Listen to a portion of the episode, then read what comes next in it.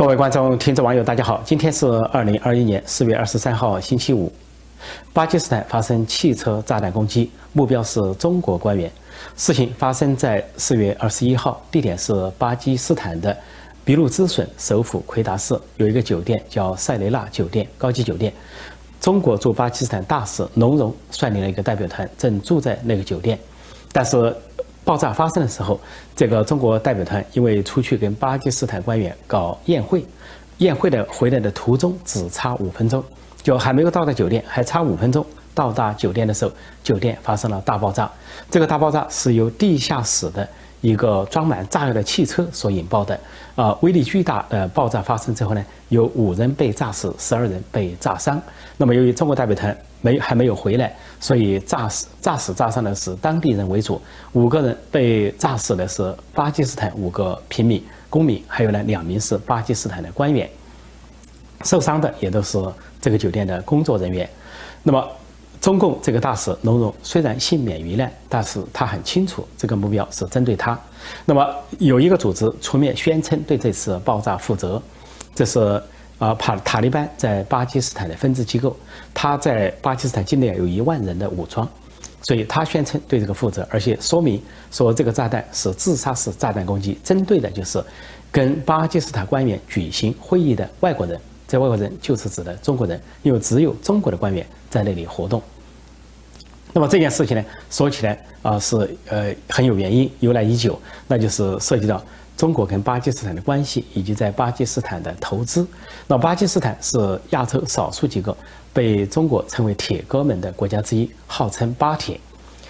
那么有有一个道理叫“朋友的朋友就是敌人”。巴基斯坦之所以跟中共走近，那是因为巴基斯坦跟印度呢是宿敌。巴基斯坦以前跟印度是同一个国家，后来分开成两个国家，当然还有分开成三个国家是孟加拉国。那分开之后，那个巴基斯坦跟印度呢，围绕呃克什米尔的争端，一直就有世仇，是宿敌，势不两立。那么各自呢，都需要一些啊外国的大国来背书。那巴基斯坦为巴基斯坦背书的，就是中共，共产中国，因为中国呢，把印度民主的印度当成他的敌人。在巴基斯坦成了中共的朋友之后呢，中共就在呃习近平政权推行“一带一路”的时候，就把巴基斯坦当成了重要的据点和路线。在巴基斯坦，中国的一带一路叫中巴经济走廊，那么它的重点就布置在这个俾路支省。啊，俾路支省呢是实际上是一个人口稀少的省，但是占地面积很大，它就类似于中国的西藏、新疆一样，占地面积很大，但人口稀少。这个省呢，在巴基斯坦的领土啊，达到百分之四十三点多，但是人口非常少，呃，了无人烟。但是呢，富藏矿产资源、天然气、石油等等。那么中国呢，就想在这里开发天然气。而最重要的是，中共看中的是，啊，俾路支省有一个港口叫瓜达尔港，这是个深水港口。那么中国呢，要在这个港口投资，而这个港口通往的对面就是中东的霍尔木兹海峡，就是紧接伊朗、沙特这些石油大国。中国呢，通过巴基斯坦的这个经济走廊到达瓜达尔港，然后通过瓜达尔到达中东，形成一条经济命脉，或者说掠夺石油、矿产、天然气的这么一条线路。但是，中共的这些“一带一路”项目在巴基斯坦却受到广泛的反对啊！反对党不断地提出批评。就算这个新上任的啊，前两年进去当选上任的这个新总理啊，伊姆兰汗，实际上对中共这个“一带一路”项目都非常不满。他竞选的时候就说要叫停一些中国的项目，他是以一个相对反中的姿态当选的。他当选之后叫停了一些项目，比如说呃，中巴铁路。在巴基斯坦境内啊修建铁路，甚至要跟中国接轨，那么被称为“巴铁”，这是一个讽刺性的说法。本来，呃，中国那些小粉红、五毛党、自干五把巴基斯坦称为这中共的铁哥们儿，所以叫巴铁。但是呢，人家恰恰取消这个巴基斯坦的铁路项目，说巴铁反而要取消，所以一度呢双方闹得不欢。但是很多“一带一路”项目啊，尤其是中巴经济走廊直达瓜达尔港的项目，早就铺开了，说没法取消。那么实际上，这个针对中共的攻击，中国表面上不承认，这一次没有说这个呃呃炸弹、汽车炸弹袭击针对中国或者是共产中国或者中共的官员。但是这几年所发生的事情都很清楚，在这个呃俾路支省呢，有各种各样的反政府武装，其中有个叫俾路支解放军，最早呢还受到分别受到了中国、苏联、呃美国先后的扶持，根据地缘政治的演变，那最后呢，俾路支解放军啊成了一个维护当地利益啊，反对外国势力的这么一个武装，其中就反对中中共，明确提出的目标就是要把中共的势力驱逐出俾路支省。那么这个组织呢，这个解放军组织，他就先后制造了好多起攻击，包括前些年曾经袭击呃中共驻卡拉奇的领事馆。啊，另外呢，还在这个中共官员下榻的一个也也是一个酒店，瓜达尔港的一个呃五星级的酒店，叫做什么大陆珍珠啊酒店啊，曾经有枪手进去啊袭击这个酒店，也是发生在最近几年，二零一八、二零一九、二零二零都有，啊，甚至呢，这个包括呃其他一些组织，比如说塔利班组织啊，比如是解放军，还有其他一些组织啊，还袭击过啊巴基斯坦的证交所，这个证交所跟中共也有千丝万缕的联系。说最新发展的发生的这一起攻击，显然是针对中共方面。也就是说，中共大使这一次是侥幸逃脱，差点就被炸死，差点殒命。那么他显然是惊出一身冷汗啊，表达什么谴责？中国的外交部发言人也都表示谴责。但巴基斯坦的。这个总理或者是内政部长或者是外交部都相应的表示谴责，但是呢，巴基斯坦并不能消除在俾路支省的各种各样的武装，这些武装目前针对的目标都是外国，而主要针对的目标就是中共。中共在呃这个俾路支省完全没有安全感，中国的公民、中国的官员都没有安全感，以至于呢，中共在瓜达尔港修建的这个大型港口啊，要用围栏给围起来。说光围栏就是一个巨大的项目。中国在这个瓜达尔港总共投资了五百亿美元，那么占地呢二十四平方公里。啊，最后呢，不仅建了围栏，造价高昂的围栏，而且呢是安装了五百个呃监控镜头，监控摄像镜头以测安全。那么这个做法呢？为什么这么做呢？就是不安全，知道武装组织要去进攻，进攻中共的这个所建的瓜达尔港，而中共的一个基地。如果巴基斯坦欠中共的债务还不起的话，那瓜达尔港就可能被中共抢夺取使用权，甚至是啊更多的呃拥有权、股份等等。就像中共在斯里兰卡南亚国家斯里兰卡所做的那样，呃，给了斯里兰卡十亿美元的贷款，斯里兰卡还不起，那最后陷入债务陷阱，中共就把斯里兰卡的一个。港口啊变为己用啊，周围的领土、周围的土地啊都被中共所用，叫使用权长达多少多少年。呃，汉班托塔港应该叫，然后中共啊在那企图还搞军事化。另外，中共在非洲一个国家叫吉布提也是这样，把这个国家呃弄入了债务陷阱，最后呢窃取了这个国家的一个港口。啊，作为这个通往红海、通往非洲的一个要塞，据说中国在那里建立了海外的首个军事基地，而且在军事基地内部啊，据说还可以停泊停泊这个航空母舰，所以显示了中共的全球军事野心。或者说，中国投资这个巴基斯坦的瓜达尔港，它的长期的目标也是想占为己有，而更长期的目标想把它军事化，这就是。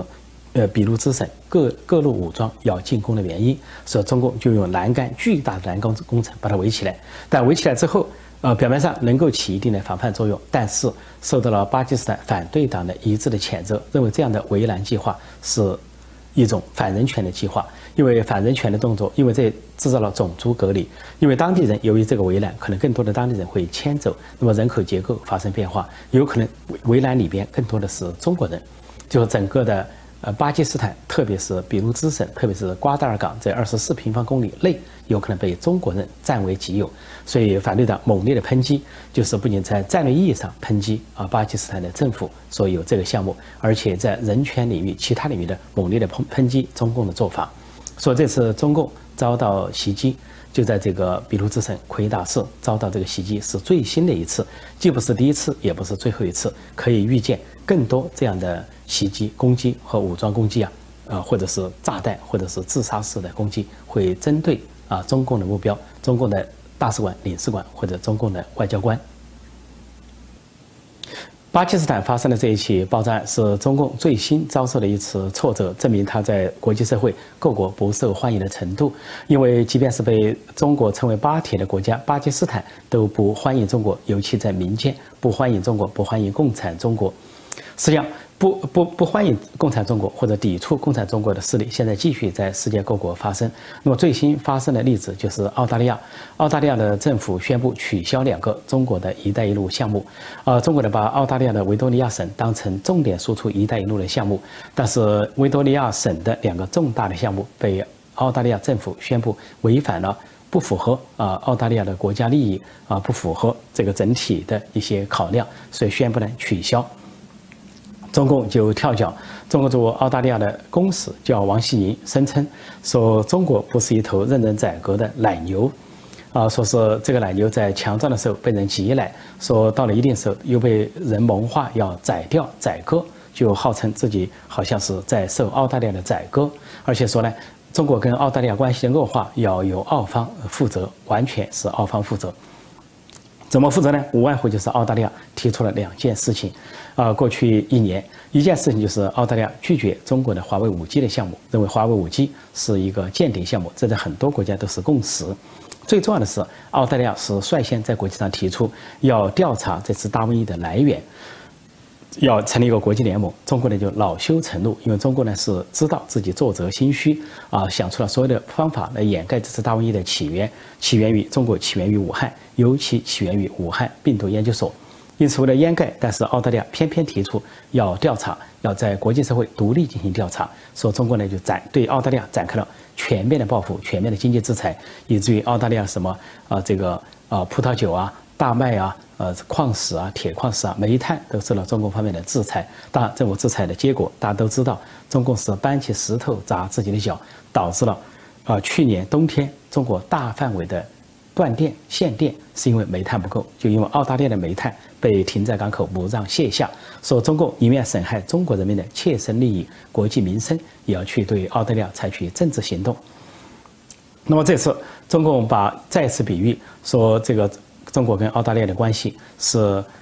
说，在中国不是一头任人宰割的奶牛。那么中国网民就说话了，说究竟中国政府还有哪些动物的比喻都列出来？因为大家都知道，前不久中共驻爱尔兰的大使馆把中共比喻为羔羊，先是反驳战狼外交，他反驳的时候讲了一个这个伊索寓言“狼与小羊”的故事，然后呢就想说别人才是狼战狼，而中国呢是羊。但这个大使馆说来说去呢。又不服输，不想认为中国是弱者，最后结结尾一句话就说：“但是中国不是羔羊。”所以呢，那个时候说中国不是羔羊，这次又说中国不是奶牛。中国网民就问：中国究竟是什么？啊，如果不是这个动物，不是那个动物，是不是狼？如果你狼也不承认，是不是猪？因为根据呃奥威尔写的《动物农庄》里面的故事呢，就很符合中国今天的这个情况。就是《动物农庄》写的是，啊，最后由猪类统治了其他动物类。猪类成了最高的动物，所以如果你不承认你是羊，也不承认是奶牛的话，也不承认自己是战狼、恶狼的话，那你可能就是猪类。所以中国网民建议，中国政府最好列一个清单，究竟哪些动物不是你，哪些动物是你。中共遭到国际反对、国际谴责，还有最新一例，那就是前两天英国议会，啊，全票通过一个决议案，认定中共在新疆的作为就是种族灭绝，而且是反人类罪，啊，因为中共在那里建立集中营、搞酷刑、强迫劳动和绝育，所有这些手段都符合种族灭绝的特征。也是反人类罪。那么，这个英国议会通过这个决议案之后呢，是第四个国家，前面有美国、有加拿大、有荷兰的议会先后通过这样的决议案。而美国政府呢，也承认这一点。不仅是川普政府在卸任前啊，由蓬佩奥国务卿做了这样的表述，后来新的政府拜登政府上来之后，新的国务卿布林肯和国务院也承认当时前政府所说的结论，也接受这个结论，那就是中共在新疆的作为就是种族灭绝。英国呢，本来英国首相约翰逊还比较犹豫啊，表示呢说这个关于种族灭绝的定义不要随便定，也因为他考虑到跟中国之间有经济利益或者贸易关系，不想损害经济利益，想在这个问题上保持低调。他说，关于种族灭绝呢，应该由法院来裁定啊，但是呢，国会根本不管这个约翰逊的这个犹豫，说国会无意义的。下院无意义的通过了这样的决议案，就是谴责中共在新疆的作为，而且把它定义下来就是种族灭绝和反人类罪。那么轻的话，就是要拒绝跟中共在这方面的任何合作，比如说新疆的棉花，只要新疆有集中营，只要集中营里有强迫劳动，只要强迫劳动涉及到新疆的棉花，而新疆的棉花占中国的这个大部分百分之七八十以上的这个产品，那么英国就要抵制，而且拒绝这方面的合作。而不不在乎什么经济或者是什么利益，所以现在约翰逊政府可以说压力大增，来自于议会的压力。那么英国社会其实提出了更多的要求，对于中共的清算，不只是要清算他在新疆的作为，还要清算他在香港的作为，因为香港的作为啊，直接背叛了中英联合声明，而且直接损害了英国的利益，呃，更不用说对在国际社会带来深重的啊负面的影响。所以啊，英国政府不管是呃愿意也好，不愿意也好，在英国主流民意。就是在国会所代表的主流民意下，不得不有所作为。好，今天我就暂时讲到这里啊。顺便提醒大家，欢迎订阅陈破空会员网站，那里有我各种书籍的连载，包括啊呃中南海后黑学，假如中美开战啊，关于中国的一百个常识啊，全世界都不了解中国人等等，还有我的自传以及文学作品。另外呢，也欢迎订阅希望之城里面的陈破空会员频道，那里有我的每日问答。谢谢大家收看收听，再见。